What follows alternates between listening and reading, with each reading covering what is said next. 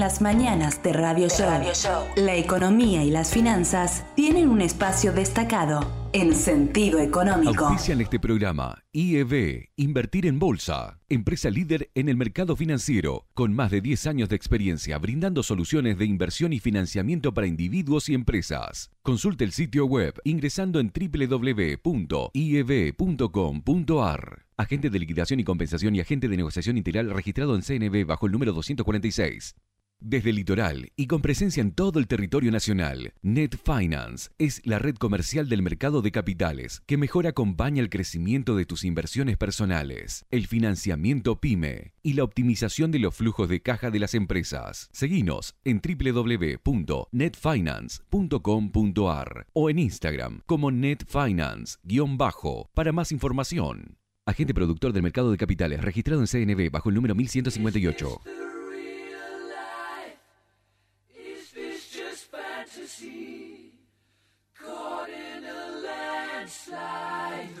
Escape from reality.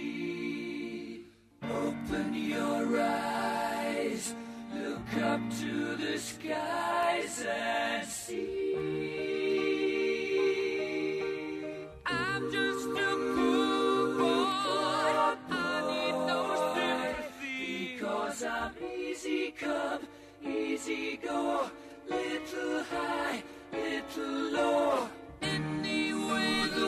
Tal como lo mandó el señor Seba Bordato, les estamos haciendo la apertura de una nueva edición de Sentido Económico con la cortina correspondiente de Rapsodia Bohemia de Queen, con esa voz tan particular de Freddie Mercury y por supuesto iniciando un nuevo programa de Sentido Económico aquí en las mañanas de Radio Show. Bienvenido Seba, buen día.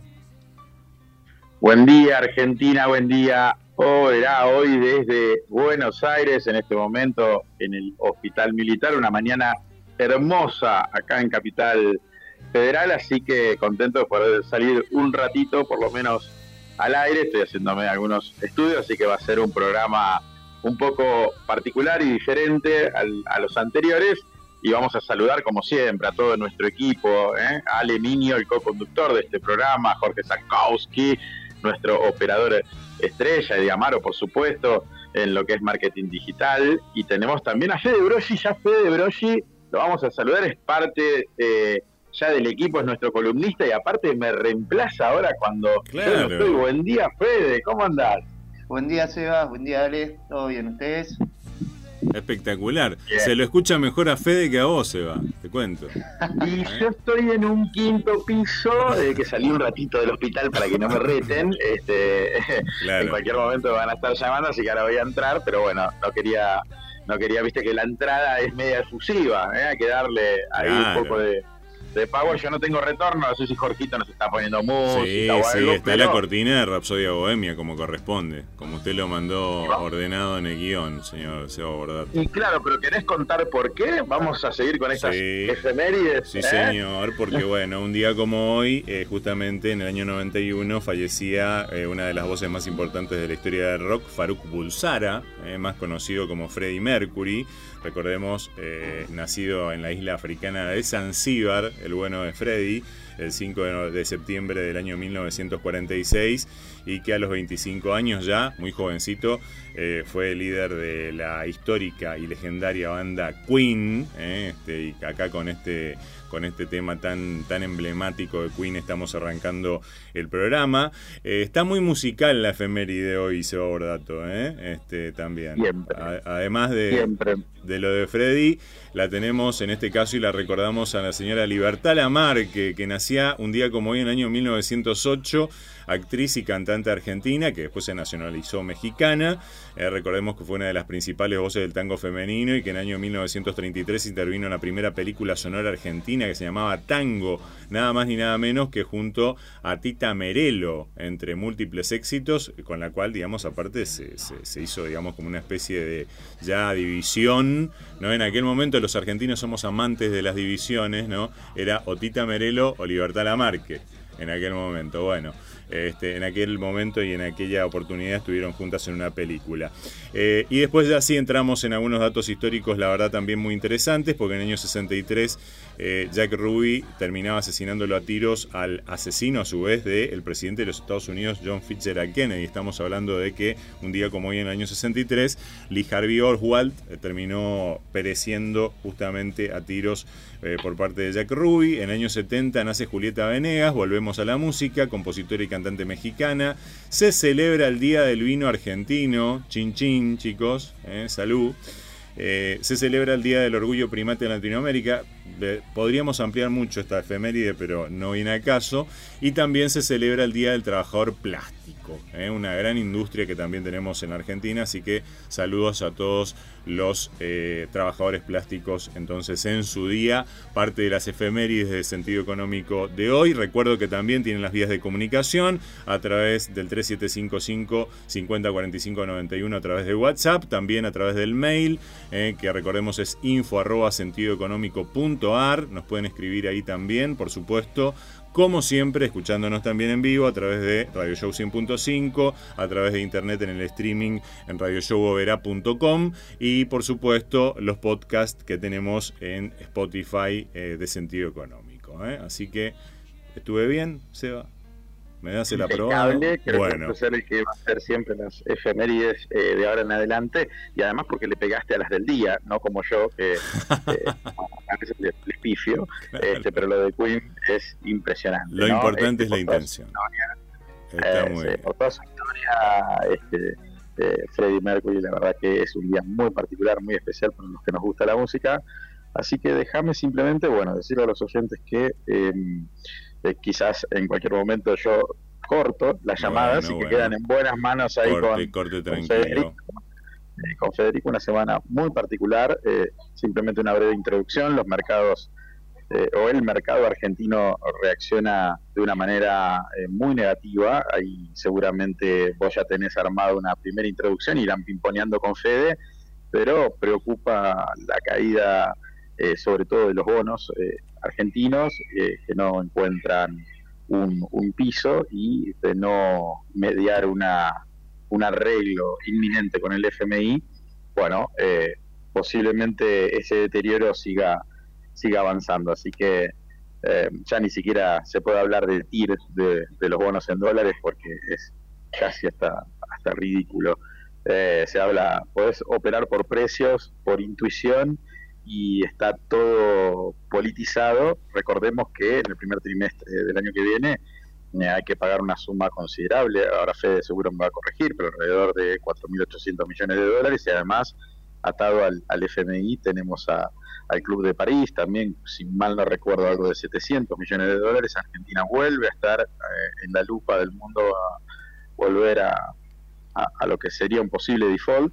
Esperemos que no, eh, que se pueda resolver no es mucho lo que, lo que hay que resolver, hay que armar un plan medianamente creíble, eh, es todo un tema de expectativas y, eh, digamos, poder sobrellevar los próximos dos años. Dos años donde el principal desafío es bajar la inflación, cosa que no estaría sucediendo eh, y tampoco lo garantiza el plan que se pueda presentar en el FMI. Pero un apartado en relación a esto habría dentro del FMI distintas voces y, no estaría tan claro que esté circulando algún posible arreglo. Eh, eso por un lado. Y por el otro lado, eh, Argentina siempre tiende a buscar aliados un poco particulares, en este caso el gobierno chino, pero China eh, cada vez está mucho más metida en lo que es el Fondo Monetario Internacional y esta vez no habría un guiño por parte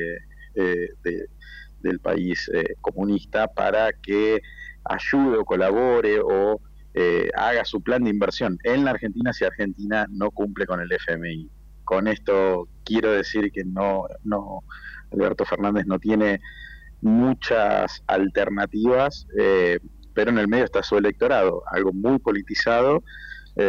Cristina ya dejó entrever que habría eh, digamos, paso para las presidenciables y eso lo debilita aún más. Un gobierno que no ha tenido identidad y que se ha despegado mucho del votante duro de lo que es el, de Cristina Fernández de Kirchner, sobre todo, habrá que ver cómo eh, evoluciona toda esta parte política, que en la Argentina lamentablemente la política mata la economía y desde el lado de Cambiemos no olvidemos que también se van a presentar varias listas y eso genera mucha preocupación, no hay un plan común, en los distintos bandos, en los dos bandos hay eh, subgrietas muy pronunciadas desde el lado de Cambiemos y muy pronunciadas desde el lado del peronismo, no solamente de, desde el lado de Cristina Fernández, sino del peronismo en general, y es una incertidumbre total lo que pueda pasar de acá a, dos años cuando haya que renovar eh, el poder ejecutivo. Quedan dos años muy largos, muy difíciles, Argentina está muy deteriorada, y bueno, veremos si si, si Fede nos puede desasnar un poco qué es lo que nos están diciendo los precios de esos activos, pero mucha información, mucha información en el mundo, porque tampoco nos juega a favor que, eh, digamos, este, en Estados Unidos la tasa de referencia, que es un buen eh, punto también para dejársela picando a Fede y para que lo pimponeen, empieza a subir la tasa de 30 años y eso significa que el mundo se encarece y que el mundo se encarezca tiene algunas consecuencias estos productos para poder bajar la inflación en Estados Unidos, que está en el orden del 6% anual, eh, y muchas empresas que están muy apalancadas se les va a hacer un poco más difícil poder conseguir dinero fresco para sus productos, sobre todo de investigación, en empresas que todavía no están consolidadas. Así que mundo desafiante, emergentes ah, con eh, salidas de capitales, no me quiero olvidar de Turquía, eh, la lira turca devaluando a, un ritmo muy preocupante, así que el desafío para la Argentina no es menor y con esta introducción te dejo Ale con esos bullets que sé que tenías preparado y que puedan pimponear con, con Fede y pidiendo disculpas del caso que estoy, bueno, acá en el Hospital Militar, un lugar muy, muy lindo, nunca había entrado, este es eh, acá el que está en Luis María Campos, este, así que... Bueno, te van a dejar salir, ¿no?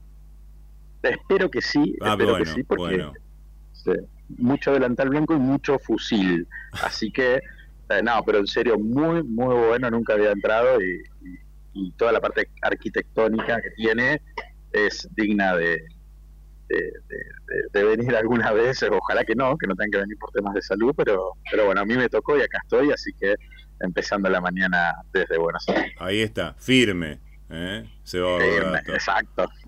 como corresponde. Bueno, eh, vos quedate ahí, digamos, hasta cuando puedas también, ¿no? Eh, a propósito de, todas estas novedades que vos eh, lanzabas justamente y de alguna manera analizabas en esta primera parte del programa, podemos agregar justamente algunas cuestiones que de algún modo también tiraste, como que fuiste tirando tangencialmente, como que el presidente de los Estados Unidos, Joe Biden, ratificó a Jerome Powell como el titular de la Reserva Federal de los Estados Unidos, o más conocido como la Fed, culminando con varios meses de incertidumbre sobre quién iba a conducir la entidad monetaria más importante del planeta. Eh, por ejemplo, Germán Fermo, eh, que es el director de la maestría de San Andrés y también fue entrevistado nuestro hace poquito, había anticipado que la tasa de 30 años de los bonos americanos iba a operar al alza por encima del 2%.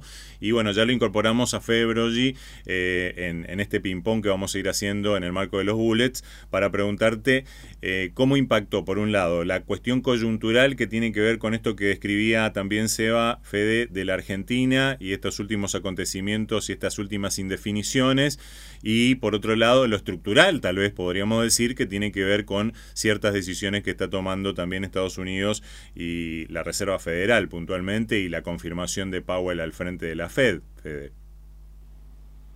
Buenísimo, Ale, si te parece arrancamos como de, afuera hacia adentro, de, del exterior hacia Argentina. Arrancando por lo de Powell, vos, vos usaste una palabra, creo que es muy acertada, eh, incertidumbre.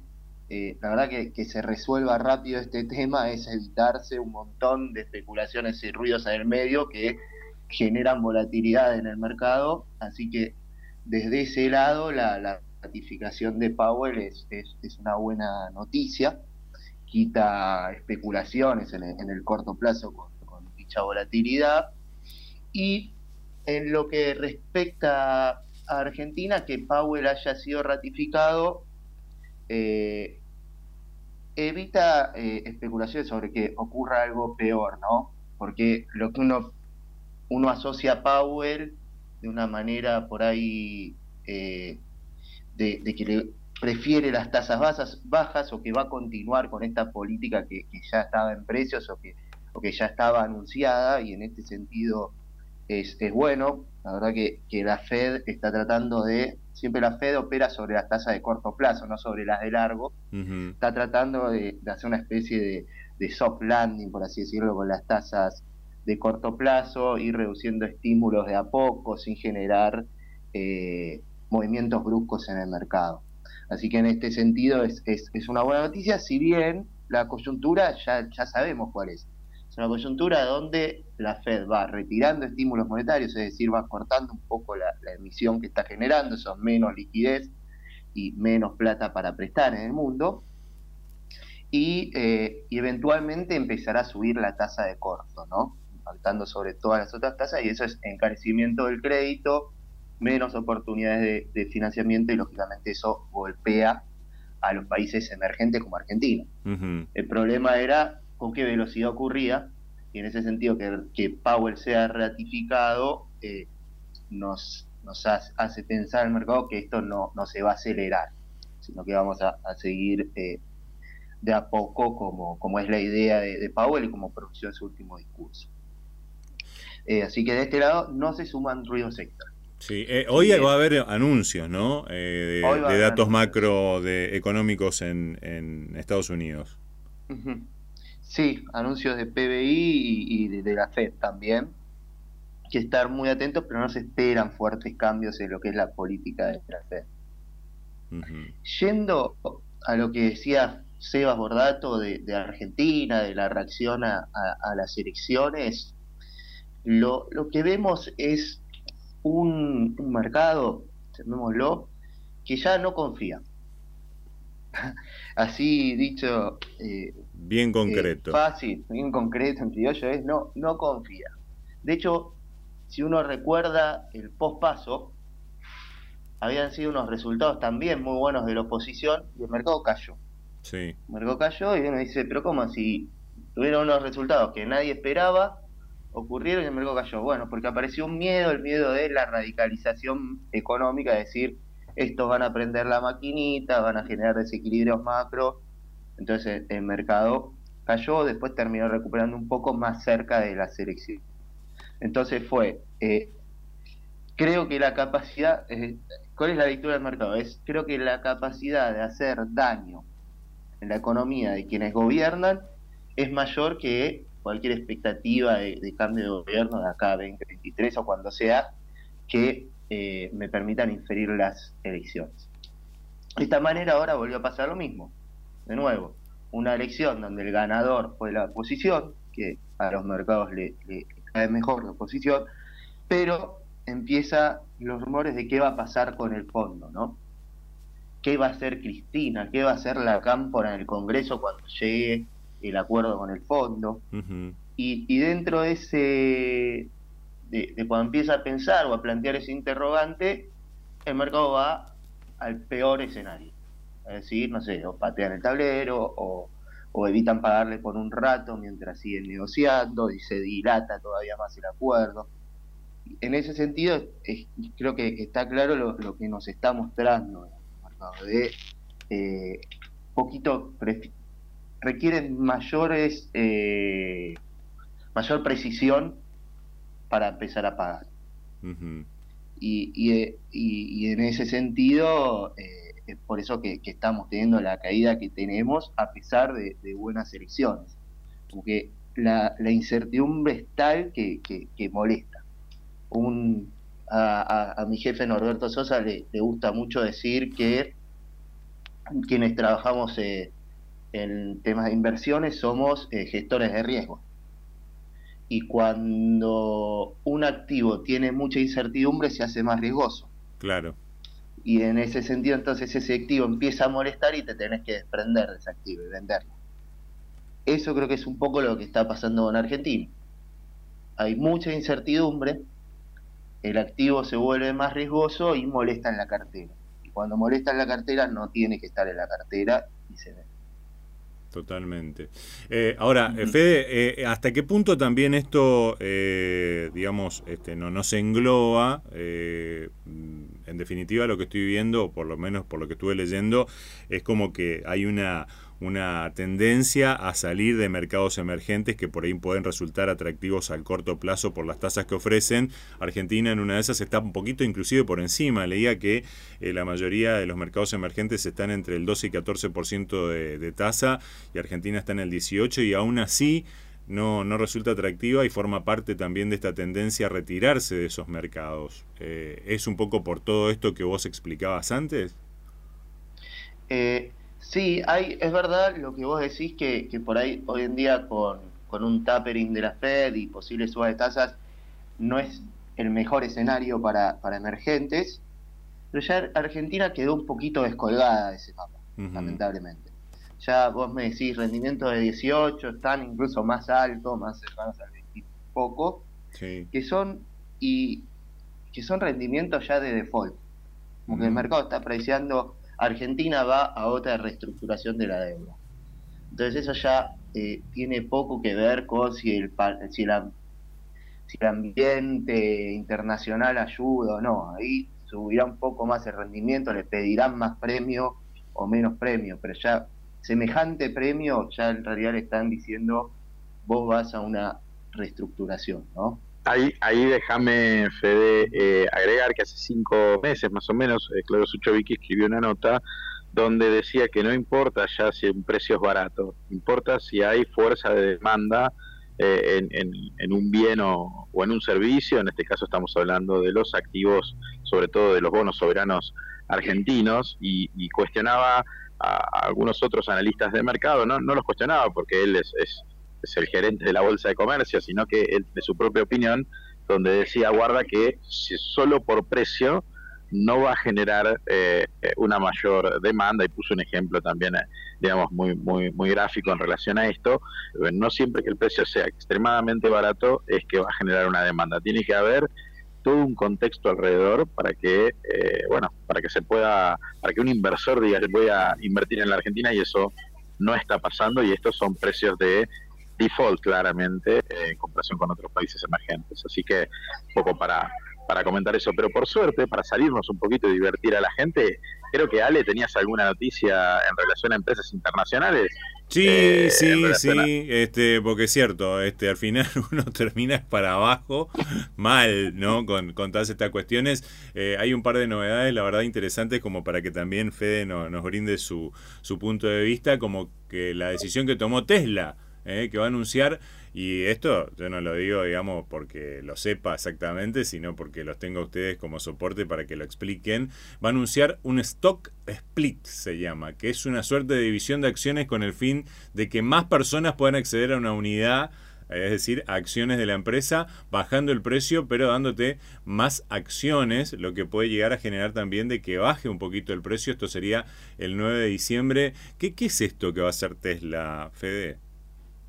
Esto, como dijiste, un stock split, lo que hace es, es decir, por ejemplo, ¿no? Vos hoy tenés una acción de Tesla, bueno, mañana vas a tener 10, pero el precio lo vamos a ir por 10.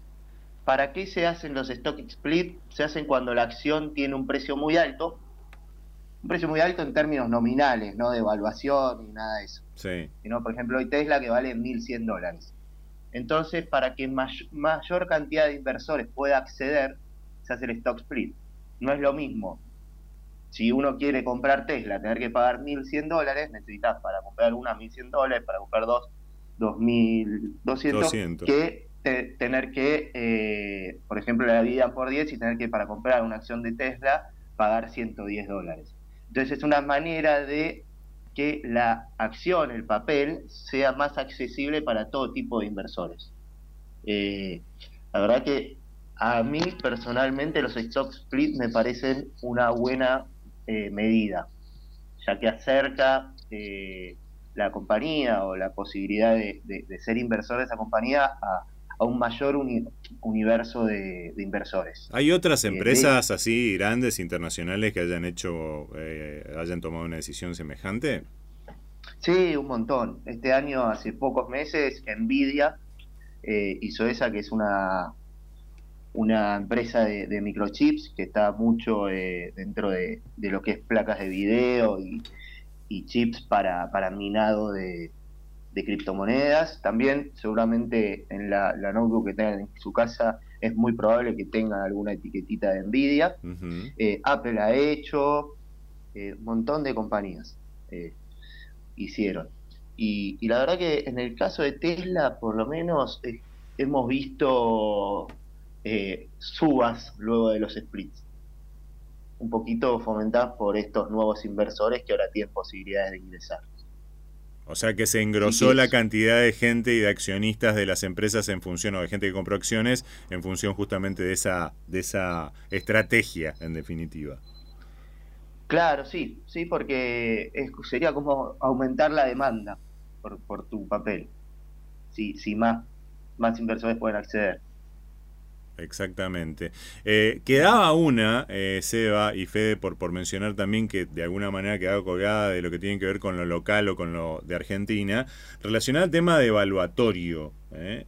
de lo que se viene hablando, se vino hablando mucho durante la campaña, de lo que se sigue hablando como consecuencia de que por ahí no se estaría dando en la medida de lo que se esperaba pudiera llegar a ocurrir después también del resultado eleccionario.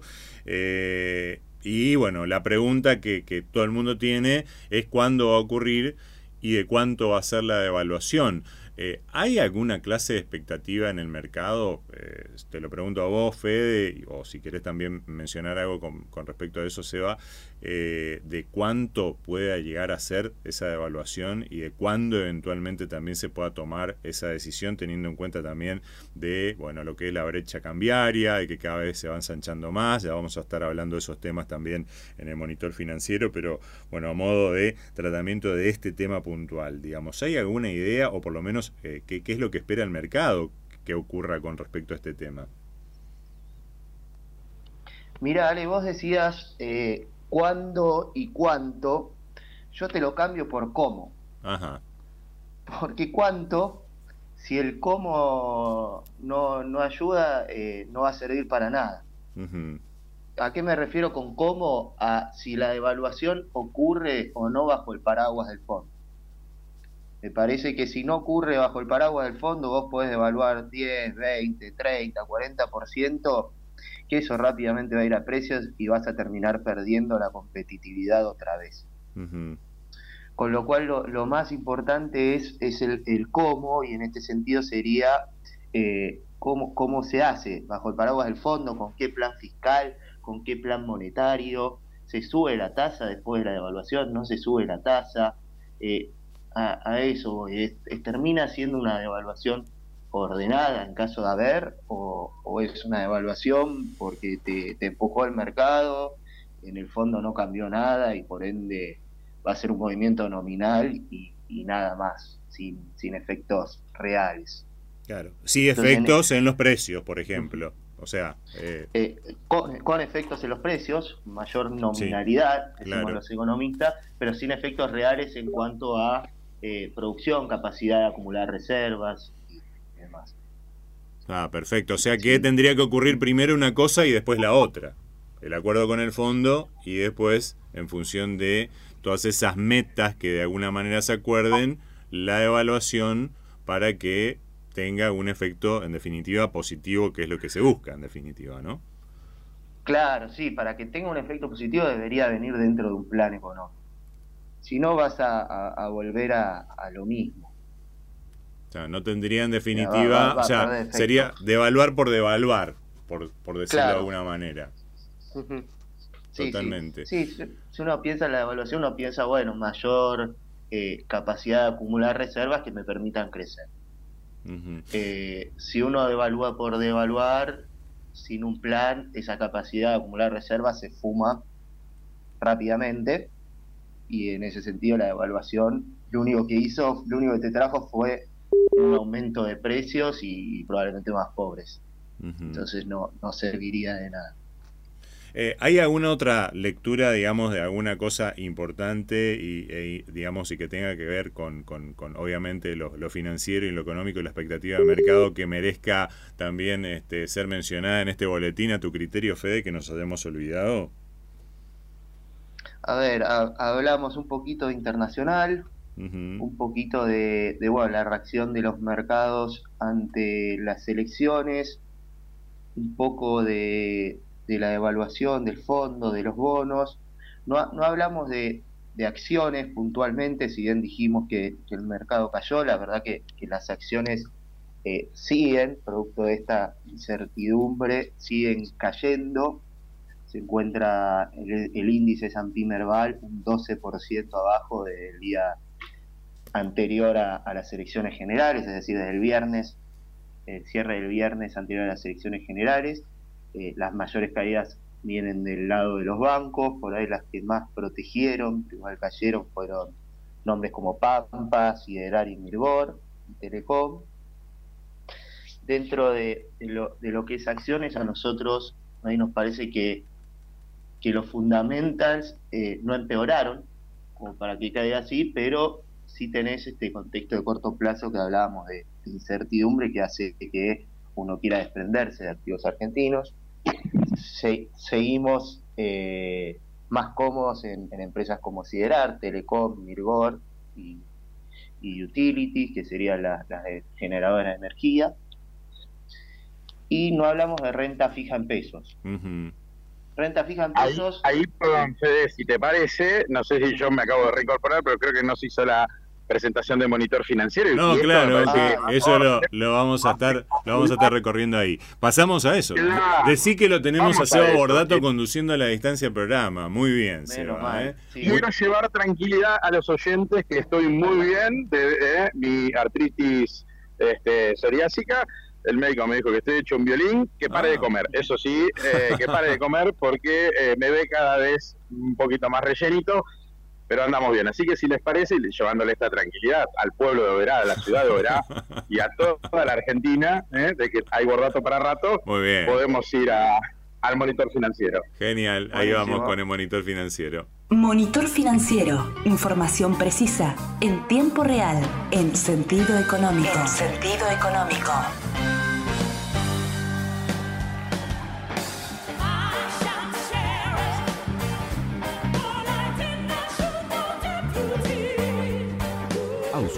Este bloque. IEB, Invertir en Bolsa, empresa líder en el mercado financiero, con más de 10 años de experiencia brindando soluciones de inversión y financiamiento para individuos y empresas. Consulte el sitio web ingresando en www.ieb.com.ar. Agente de liquidación y compensación y agente de negociación integral registrado en CNB bajo el número 246.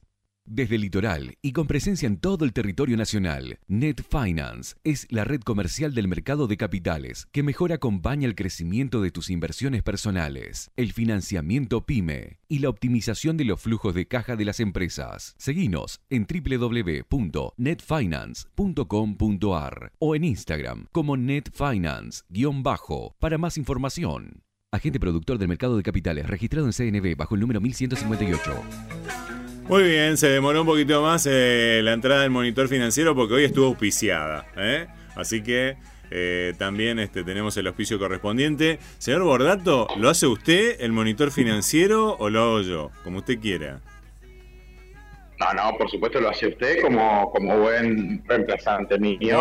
Arranca con el monitor y va pimponeando a su criterio como quiera con el señor. No, y claro. yo lo dejo y los voy a escuchar, pero los dejo. Este, voy a seguir vivo porque estoy saliendo, así que un cariño grande para todos. Abrazo. Todos ustedes, abrazo grande. Abrazo Seba, buen regreso.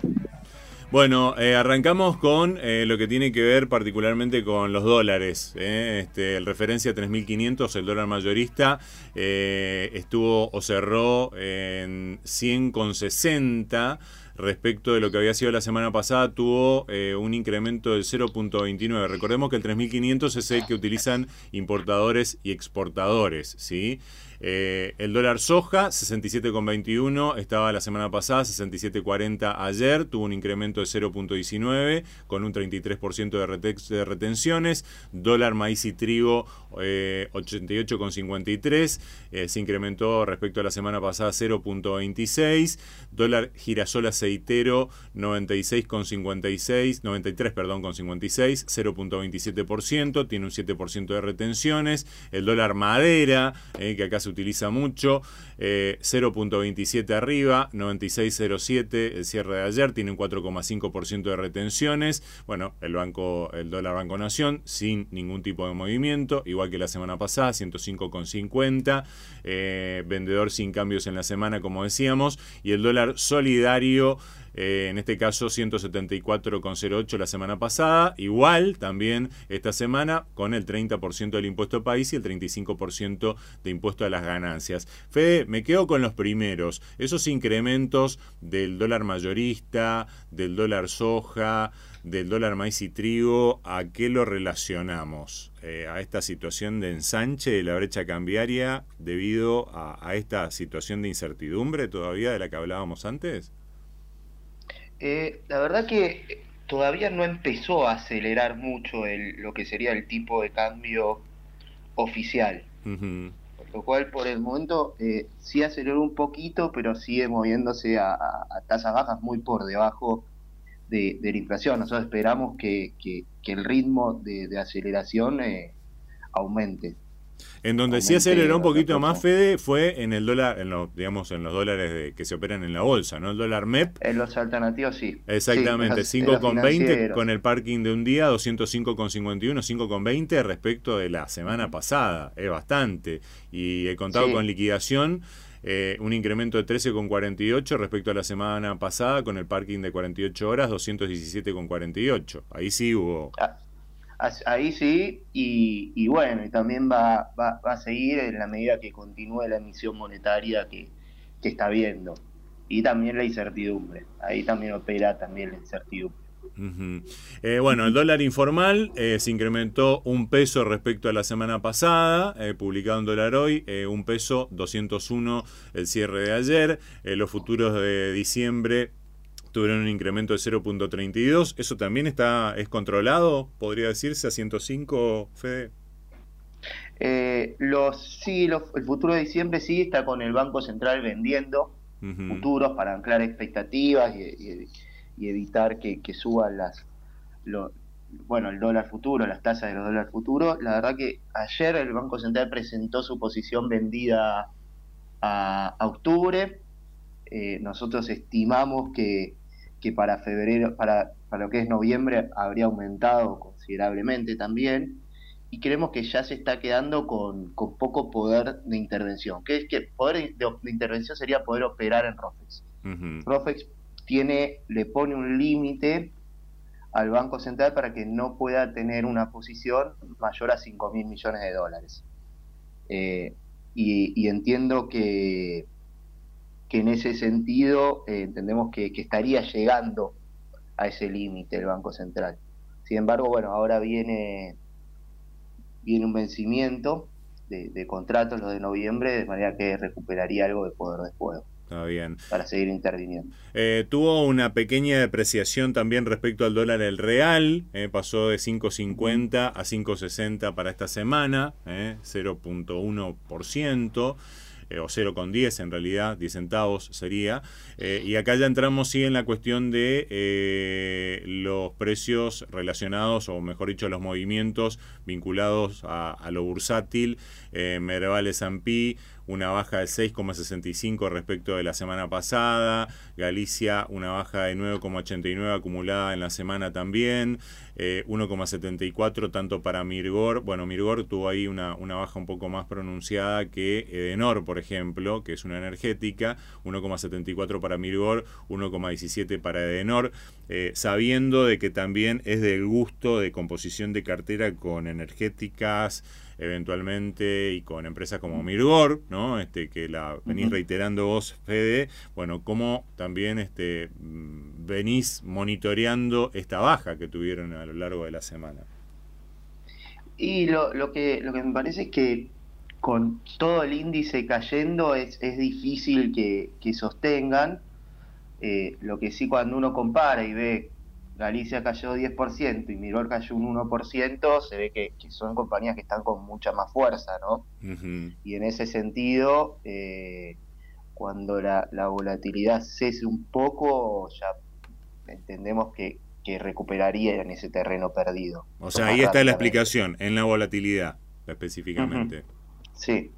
Eh, y después, sí, es muy difícil. Sí, eh, tenemos, tenemos también este, los eh, índices ya internacionales. El Dow Jones Industrial también operó a la baja del 0.7%. Todavía faltaba un ratito por cerrar, pero no se movió demasiado de ahí.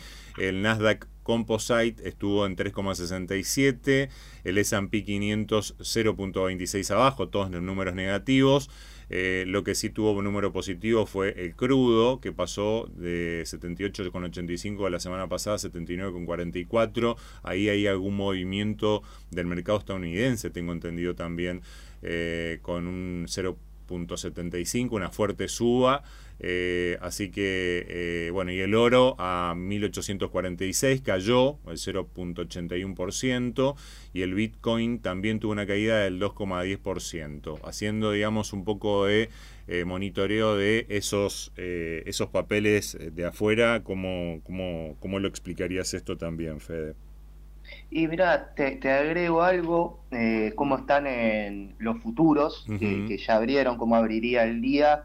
Eh, que abriría con, con el S&P 500 0,30 abajo y el, y el, índice alemán está 0,60% abajo. Eh, están un poquito rojas las bolsas, un poquito por el miedo de, Alemania que está estudiando cierre total. Sí, por, por la suba de casos. Eh, ¿Cuál es nuestra visión? Porque esto seguramente se empiece a ver mucho en los mercados de, de distintos países, Alemania, Austria, por ejemplo, que, que, evalúen cierres totales, eh, nosotros entendemos que ahora lo que está viniendo no es una segunda ola, sino que es la, pandemia de los no vacunados. Así que bueno, llevamos el mensaje de, vacunarse por un lado y, el otro de tranquilidad. No, no creemos que, que, Estados Unidos vaya a cerrar. La verdad que las tasas de vacunación son mucho más altas y no se, no se calentaron los casos en Estados Unidos como si ocurrió en Alemania, donde tiene tasas de vacunación mucho más bajas. Entonces, en ese sentido, obviamente no sería una buena noticia que, Alemania cierre, pero no, no esperamos eh, que también vaya a cerrar Estados Unidos y volvamos a, un punto como el vivido en 2020. Totalmente. Parece que, hay, que hay que diferenciar de este lado que, que ahora estas segundas olas que, vamos a empezar a ver en las noticias están más vinculadas a, esto, a una, por llamarlo de una manera, a la pandemia de los no vacunados. Exactamente, que era lo que decía el ministro de Salud de Alemania, que en una especie de ultimátum, seguramente, como para que la gente tome conciencia eh, en ese país, dijo, eh, de acá a unos meses vamos a tener... Eh, gente, mucha gente vacunada, la gente que, que, que llegue a marzo va a estar o vacunada o recuperada o muerta. O sea, fue terminante. Así como para decir, muchachos, vacúnense. Eh, así que bueno, y, ahora entramos en lo que tiene que ver con los papeles que sobre los cuales este, ustedes suelen tener con Seba también un interesante intercambio TV, T2B1. Eh, perdón por, por, la inexperiencia en esto, eh, tuvo una baja, en este caso, de 2,69%. Este papel vence en unos días, Fede, ¿no? Sí, vence ahora el, 30 de noviembre. Así que, bueno, este, que eh, ¿sigue formando parte aún así con esa baja, digamos, de carteras o no? Eh, sigue, sigue formando parte porque ya, ya está, ya uno como que, la baja mucho no molesta porque uno ya sabe cuánto va a cobrar prácticamente y, y lo va a cobrar en unos días. Así que en ese sentido es como más más tolerable, sí se abrió un debate sobre, eh, sobre los bonos dólar link. La última semana eh, nosotros habíamos dicho que preferíamos más ser, pero siempre buscando cobertura. La verdad, los bonos dólar link con el rumor de un desdoblamiento cambiario eh, se dieron un poco. Eh, se dieron, me refiero a que bajaron de precio y ahora la gran pregunta que, se empieza a hacer en el mercado es cuándo dan punto de entrada de nuevo. Porque eh, llega un momento que, se vuelven a ser atractivos quizás. Por el momento nos parece que ese, ese momento no llegó a nosotros, sí podría llegar a darse en dos, tres días. Eh, así que en lo que es curva pesos seguimos recomendando instrumentos SER, que son los instrumentos atados a inflación y nos gustan los que vencen de julio del año que viene en adelante. Bien. Hago una pequeña intromisión. Buen día Argentina, buen día Verá. Arranco de nuevo desde un taxi, simplemente para ordenarnos, eh, para, que, para que Fede también lo cuente. Cuando hablamos que bajó en términos de bonos algo, estamos diciendo que bajó la tasa, es decir, que el precio subió. Entonces, cuando Ale ahora bien dice, eh, cayó, eh, no sé, 2,69%, por ciento, exacto, es que cayó eh, la tasa de interés, entonces quiere decir que el precio subió. ¿sí? Siempre los bonos actúan como a la inversa, ¿no? Si sube, es, es, es mandatorio, digo, si baja la tasa es que subió el precio, si sube el precio, baja la tasa, ya lo explicamos con tranquilidad, pero bueno, simplemente para seguir repasando y saber que cuando desde el sentido económico decimos eh, tuvo una caída de tanto por ciento como es porcentaje, es el porcentaje de la tasa versus la semana pasada. Y eso quiere decir que si son en negativo, que subió, subió de precio. ¿sí? Simplemente para aclarar claro, eso al oyente también. La tasa sigue siendo positiva. Era del 29 y pasó a ser de 26,31. Claro. ¿No? Exacto, te rinde, te rinde comprarte ese bono hoy, te rinde 29% de acá, ¿hasta qué día paga Fede este ahora, el último día hábil del mes? 30, de noviembre, sí. Bueno, si querés hacer un plazo fijo cortito, te compras este bono y, no, te rinde lo que rinde un money market. Todo siempre decimos en la bolsa está arbitrado. Cuando ya llega al final de su recorrido, un bono en este caso, obviamente va a rendir positivo, eh, y por supuesto que el mercado no está esperando una devaluación de acá a fin de mes, porque si no, no rendiría, no rendiría eso. Eh, por supuesto que el inversor que lo compre, además de darle el 29% anual de TIR, si llega a haber una devaluación antes de noviembre, se gana todo ese premio. Pero el mercado está diciendo, no la veo por ese lado, y valía la pena por ahí aclarar cuando hablamos de bonos, que el oyente entienda este, este punto, ¿no? Perfecto, perfecto. TV22, sigo con la, con la tablita. Eh, está en menos 8.9%. Eh, cerró esta semana, día de ayer, digamos, siempre semana contra semana, 7,66, 1.24 hacia arriba. Cayó el precio por cubrirse en estos días, tal cual lo explicaba Seba recién. El T2B2 eh, está en 4,81, tuvo en este caso un incremento también de 1,89, vence en noviembre del año que viene ese papel, TV23 1,39, diferencia de la semana pasada 0,10 positiva también. Eh, TX22 0,59 positiva, estaba en 0,41, cerró en 1%, vence en abril y sube la tasa en la semana también.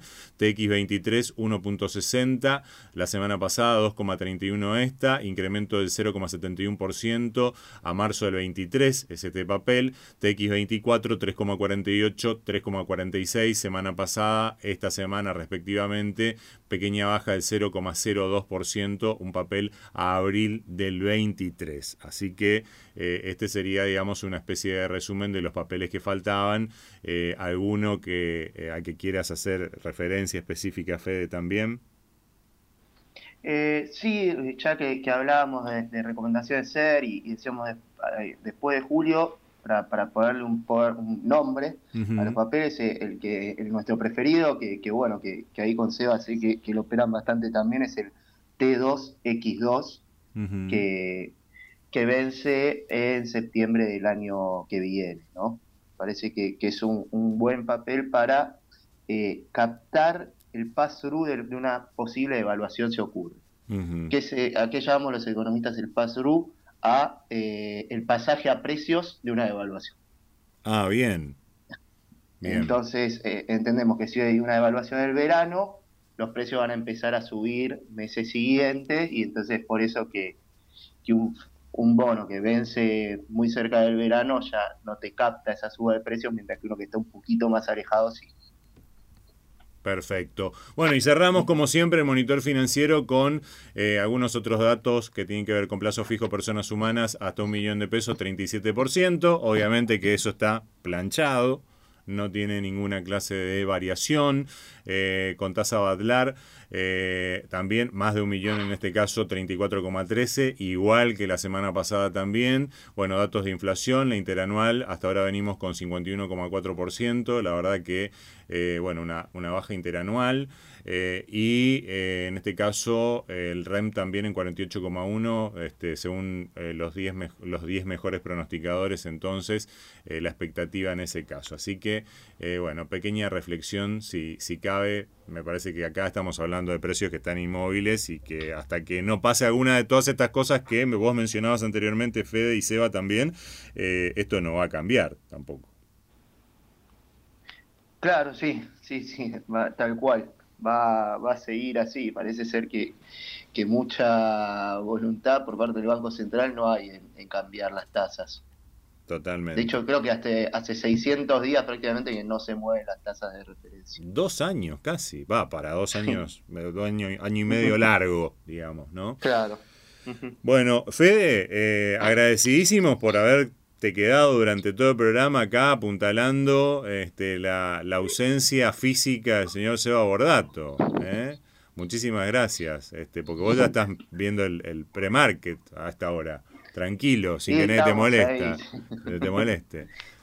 Y a las 10 vamos a decir que a las 10 tiene un, un, call que tiene todos los miércoles a las 10 de la mañana, eh, así que le agradecemos este, esta gentileza, pero ya es parte del equipo, así que tampoco vamos a agradecer tanto. ¿eh? Es parte del equipo, somos un equipo, cuando uno no está, está el otro, nos cubrimos.